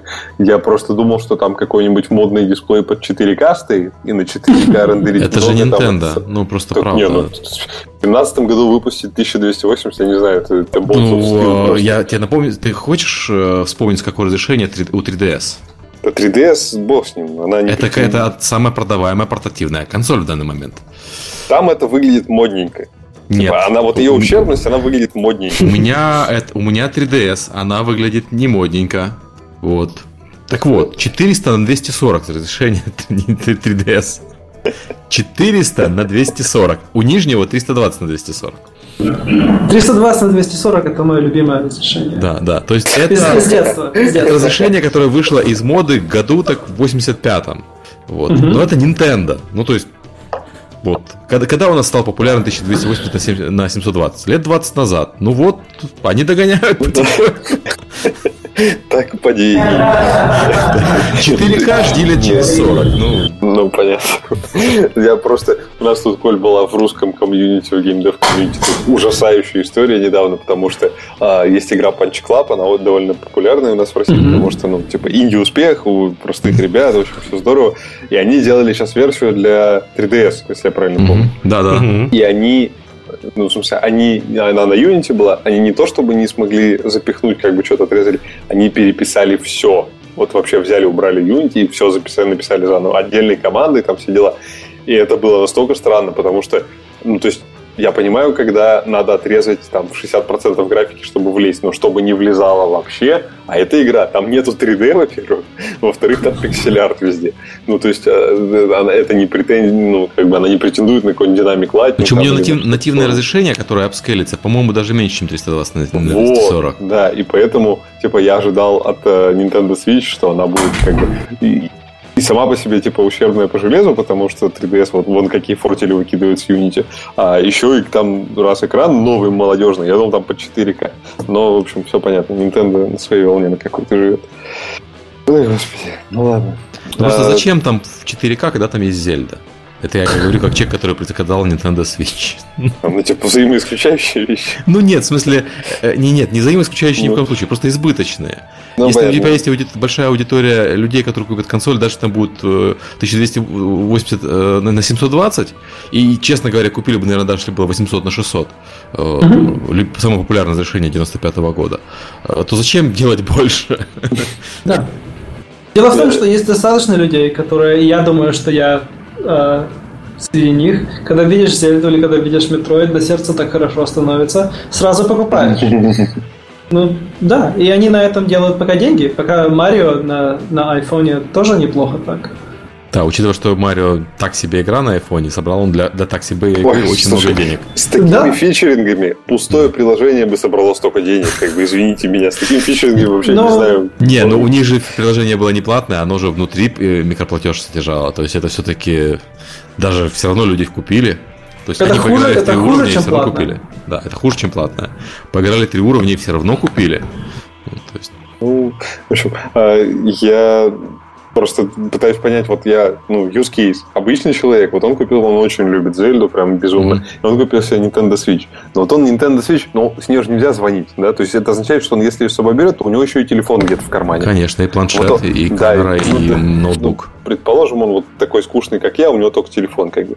И вот он достал телефон, посмотрел, там, не знаю, смс написал, там в мессенджере что-то посмотрел. Вот, у него на телефоне там больше, чем Full HD а, супер плотный экран, все здорово. Он убрал в карман и тут же вытащил это зерно, же бросил в глаз сразу. Слушай, как... ну я вот так вот, э, когда уже были телефоны 1920 на 1080, я все еще, у меня была еще 3DS, на которой я играл Fire Emblem и Animal Crossing.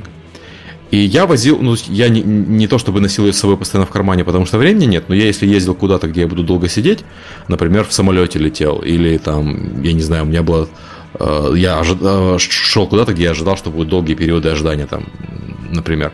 Я брал тут 3DS и играл, и оно такого шока на самом деле не вызывает, потому что это же игры. Ты, э, ну, люди играют в Punch Club, люди покупают Punch Club, но Punch Club это игра 8-битной, э, с 8-битной э, стилизованной под, под древность графикой, э, стоит на э, Steam рядом с Арком, Counter-Strike последним и GTA. И люди все равно покупают и играют, потому что, ну, почему бы нет? На своих 4К мониторах играют в Punch Club. Конечно.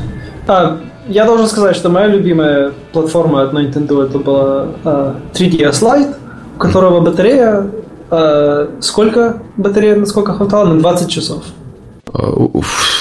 Подожди, ты имеешь в виду 3ds XL, может быть? 3ds Lite. 3ds Lite, может, даже не знаю такое. Или... Ну, у нас ее не было, наверное, просто. Подожди, Может, даже не 3DS Lite, просто... Э... Да, была 3DS Lite, оказывается, я просто ее не видел. Это была, это она у нас называлась 3DS New. Может быть, New. В общем, батарея хватала на долго-долго. Я, когда смотрю на, кстати, очень много времени трачу на то, что смотрю просто на разные игры, а, которые используют пиксель арт. А, я очень люблю пиксель арт, потому что вырос в 80-х. Но так как используется Unity, чтобы сделать пиксель арт, я думаю, что он использует в 20 раз больше процессора и GPU, чем ему нужно, чтобы сделать это пиксель арт. Потому что это все фильтруется через, через GPU. Я думаю, что разрешение этих спрайтов гораздо больше, чем оно оказывается. Я знаю, что многие художники э, предлагают трюк. Э, как сделать пиксель-арт? Берешь картинку, которая, скажем, 300, 256 на 256, используешь Photoshop и Nearest Filtering, делаешь ее 16 на 16, потом обратно на 256 на 256, смотрится как пиксель-арт. Теперь у тебя гигантский текстчер, который смотрится как арт из э, 80-х годов. Эффект есть, но памяти мы используем раза в 4-5 больше. И умножить на все остальное, что мы делаем в игре. То есть, я, если бы я делал игру, а, которая использует пиксель-арт, я бы тоже использовал Unity, но я знаю, что если это на, чтобы это эффективно было, Unity не нужен. Подожди, а зачем на самом деле вот для пиксель-арта, ну то есть, опять я не программист, но для пиксель-арта э, есть же масса более простых подходящих движков. Ну, то есть, э, я не знаю, там, и, и, извиняюсь, я второй раз за сегодня произношу слово default. Ну, default, есть там OpenFL и, и ну, вещи, которые не, не содержат 3D и всех вот этих наворотов, которые есть в Unity, потому что Unity это все-таки 3D движок, а не 2D движок. Он же ну да, есть LibGDX, есть Cocos 2D ну, э, да, да. и куча других двигателей, но э, современный пиксель-арт, он не совсем такой. Э, называется high-bit art. Это слово используется, если посмотреть, например, Megasphere, есть игра, э, Антон Кудин делает, я думаю. Э, вот. И он использует normal maps э, и bloom, и, вс- и все современные эффекты, совмещенные с пиксель-артом. Результат получается очень интересный. И он использует Unity. Ну вот э, просто Лукас Поп, который э, сделал Papers, Please, например, он же использует OpenFL. И эта штука работает на всем, включая там PS Vita и прочее, без, э, без смены движка. Um, да, я не думаю, что Unity это очевидный выбор. Я даже считаю, что он не очевидный, но э, можно, можно потратить много времени на то, чтобы выбрать правильный двигатель. А можно сказать, хорошо, я знаю Unity, я пошел, или хорошо, я знаю Unreal Engine, я пошел. Ну, кстати, а, наверное, правильный движки. подход. Да?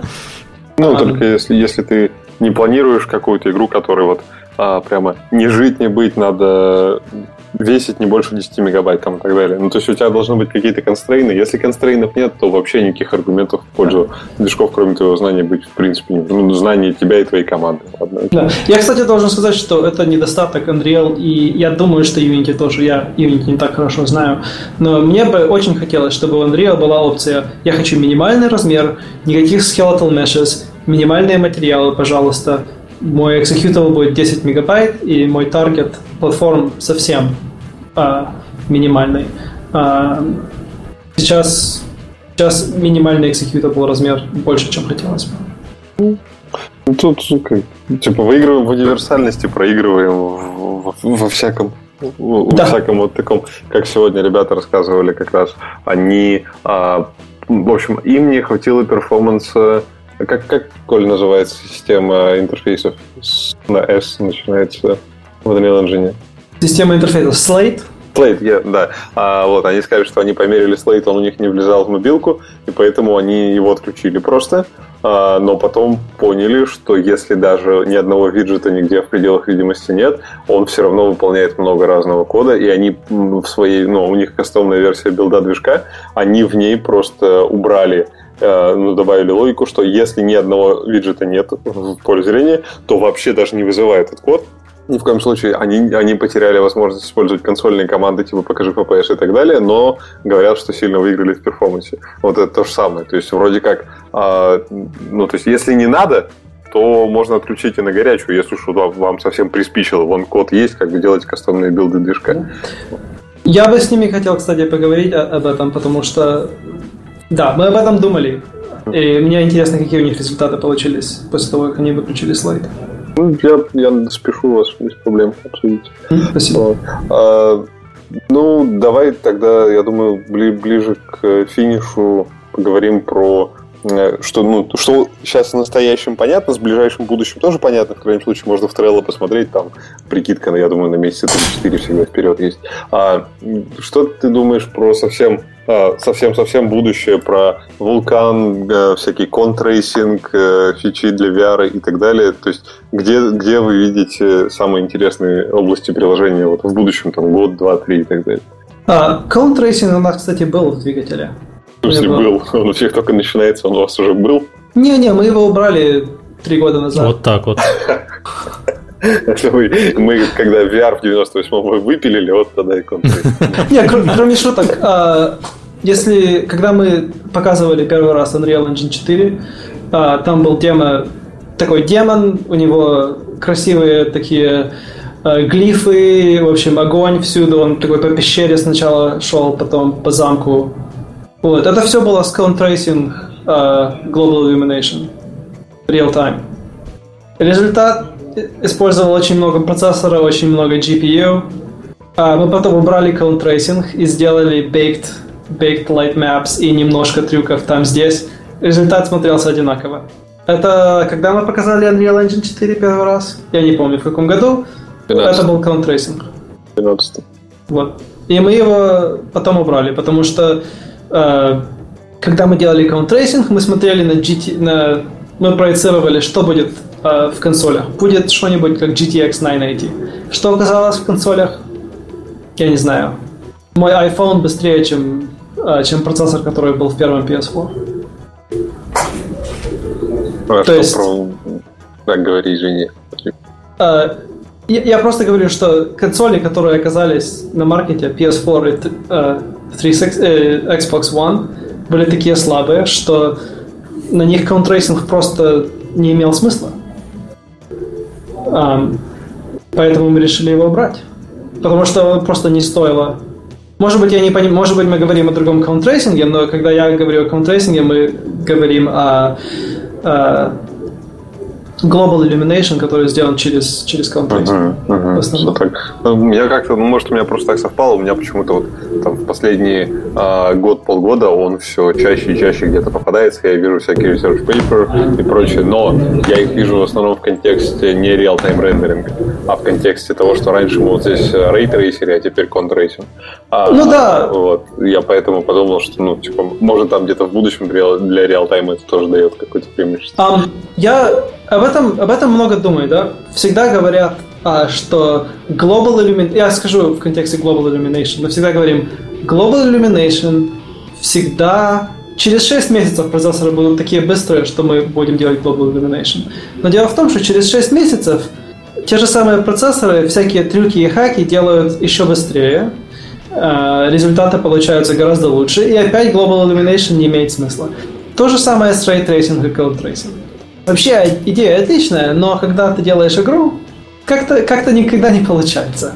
А, но есть, я думаю, что есть ситуации, где это очень, очень хорошо сработает. Например, например Open World Games, а, например, сделать static light maps на, все, на гигантский мир трудно. То есть там что-нибудь в виде tracing или uh, sparse voxel global illumination, который вообще voxel и tracing вместе идут хорошо.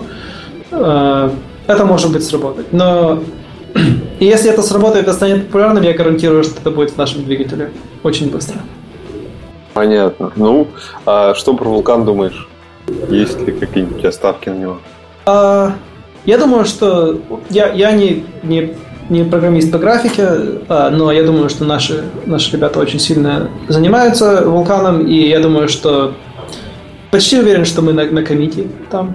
А, ставки есть. Для нашего хорошо, потому что а, мы... В общем, Vulkan и DirectX 12, да, они дают программисту а, гораздо более опций, но гораздо легче сделать ошибку, которая будет стоить очень много перформанс. Но наши программисты, которые занимаются только графикой день и ночь, они этих ошибок, скорее всего, делать не будут. Или если мы сделаем их, они их найдут, потому что они этим делом занимаются всегда. То есть для нашего двигателя это отлично, потому что мы сделаем... Это нам даст возможность сделать очень-очень хороший, очень быстрый двигатель. А для человека, который хочет написать свой mobile game или что-нибудь, Vulkan это как раз хуже, я думаю. Я думаю, что good old OpenGL э, для простых игр это, это правильный выбор. А, но для, двиг... для нашего двигателя это отлично. А, и я не знаю, если мы официально саппорт уже у нас готов или нет, но я уверен, что мы над этим работаем. А, Серег, может, ты знаешь, я правильно же понимаю, что на iOS разделились ветки, и там, там типа никакого вулкана теперь не будет, они в Metal все льют, а вулкан не взяли. Ну, iOS формально вулкан не поддерживает. Да, ну, общем, понятно. То есть, короче, Metal, вулкан и DirectX 12. А как хорошо, если использовать Unreal Engine, то все работает, даже не нужно думать об этом. Да. Ну, сегодня ребята как раз рассказывали, что у них замеры на металле, ну, то есть они вот сейчас будут запускаться, по-моему, только на iOS, потому что с металлом все понятно более-менее, а на андроиде там зоопарк, как всегда. Вот. Действительно. Метал хоть какой хоть какой То есть есть э, интерпретаторы, условно, там типа всяких Молтонов, но на самом-то деле это всегда криво, лучше писать, ну, как, как правильно сказал Ник, лучше писать на движке, а он уже там сбилдит во что надо. Ну, все правильно. А, я думаю, что про VR спрашивать смысла, наверное, не имеет. Мы в прошлый раз так хорошо поговорили про все новое и про forward, clustered forward и про вся, всякие оптимизации, которые в RoboRecall для физики были выпущены. А, кстати, Коль, все, что, все, что в RoboRecall в э, двигателе поменяли, вмержено уже в двигателе или еще мержи какие-то остались? А, уже все мерджено. А, ну, уже все мердж. А, может быть, одну или там маленьких вещей нет, но а, маленькие фиксы. Мы сейчас то есть я сейчас после этого подкаста возвращаюсь, у меня там три осталось бага на RoboRecall. В общем, мы, мы пытаемся в коробку его положить и, и послать. А, я думаю, что очень-очень понравится людям RoboRecall. А, я жду, как мы его можем показать миру. Ну, совсем скоро уже, я так понимаю, тем совсем еще, скоро. Еще, еще бесплатно. Хорошо, когда Oculus платит друзья за ваши игры, это прям замечательно. Mm-hmm. А, и все, все довольны. Ну что, господа Михаил и Сергей, есть Ну, отличный подкаст, еще... Э, Олег, спасибо. При, при, приходи в виде подкаста еще. То есть мне... Это я, не я, шутка, Олег. Я, да, это не шутка, и, и для меня полезно, потому что я узнал очень много нового, и вы, вы говорили такими терминами, которые я большей частью понимал, вот, что большой прогресс по сравнению с прошлым подкастом. Завтра Серега что-нибудь умержит в парагон, я чувствую. Упаси Боже. Я еще за TwitchBot не расплатился. А, а, спасибо, что пришли. Большое спасибо, Ник. Я понимаю, что мы тебя дернули посреди рабочего дня. А, спасибо, что согласился. И спасибо, Олег, что выручил, потому что мы не могли бы поддерживать беседу, разумеется, на таком уровне в принципе. Спасибо, ребята, я с удовольствием. Да, спасибо, что спасибо. позвали. Про движок, тем более, с Колей всегда приятно поговорить. Надеюсь, что слушателям будет что-нибудь полезное. И, пожалуйста, уважаемые слушатели, перестаньте мыслить категориями, что вас кто-то должен убедить в том, что для этого лучше выбрать это, для этого лучше то. Исключительно ваша игра и ваш интерес, поэтому выбирайте то, что комфортно, и все у вас будет хорошо. И прежде чем завершить выпуск, мы заанонсируем следующий эфир. Эфир, как обычно, в четверг. В то же самое время у нас будет тема про облачные игры. Про стриминг, придет, да. Да, к нам придет Рома Епишин, он был у нас в подкасте, по про, монетиза, про монетизацию. Mm, про, про аналитику и, и монетизацию, да. Да, аналитику и монетизацию. И он, э, если вы помните, работает в компании PlayK, которая занимается вот такой вот штукой. Мы с Сергеем довольно скептически настроены вообще про это направление, но надеюсь, я, я не чтобы скептически, я, я просто боюсь, что пока не созрел рынок. А так-то... Это называется скептически. Ну, то есть, как и VR. То есть, мне очень нравится технология, мне кажется, что у нее потенциально могло бы быть большое будущее, но технологии, по-моему, просто еще не там.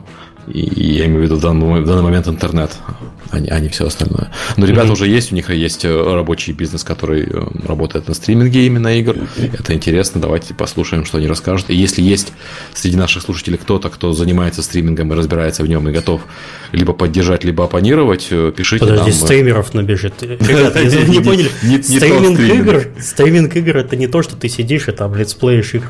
Это когда игра запускается удаленно на сервере, тебе передается картинка. И вот все, что вокруг этого связано. Игры обычно берутся в аренду. То есть, да, то есть это, не... это, это бизнес-модель предназначенная, ну нет, там есть и бизнес-модель с покупкой у них на самом деле. Mm-hmm. Это, это бизнес-модель предназначенная для пользователей слабых машин, которые могут играть благодаря таким стриминговым сервисам э, в мощные игры. И потенциально эта штука, ну, когда эта штука была горячей новинкой, предполагалось, что с помощью этого стриминга люди смогут играть на любом телевизоре, планшете и так далее угу. с геймпадом во что угодно. Но крупные сервисы были куплены и превратились там, как, как OnLive в сервис обратной совместимости для PlayStation, а ничего нового пока как бы не mm-hmm. появлялось. Э, поэтому, собственно, мой, наш скептиз, скептицизм смешен. Но если у вас есть другое мнение или согласное с нами мнение, вы разбираетесь именно в технологиях э, стриминговой передачи данных и игр, приходите обсудить на следующей неделе.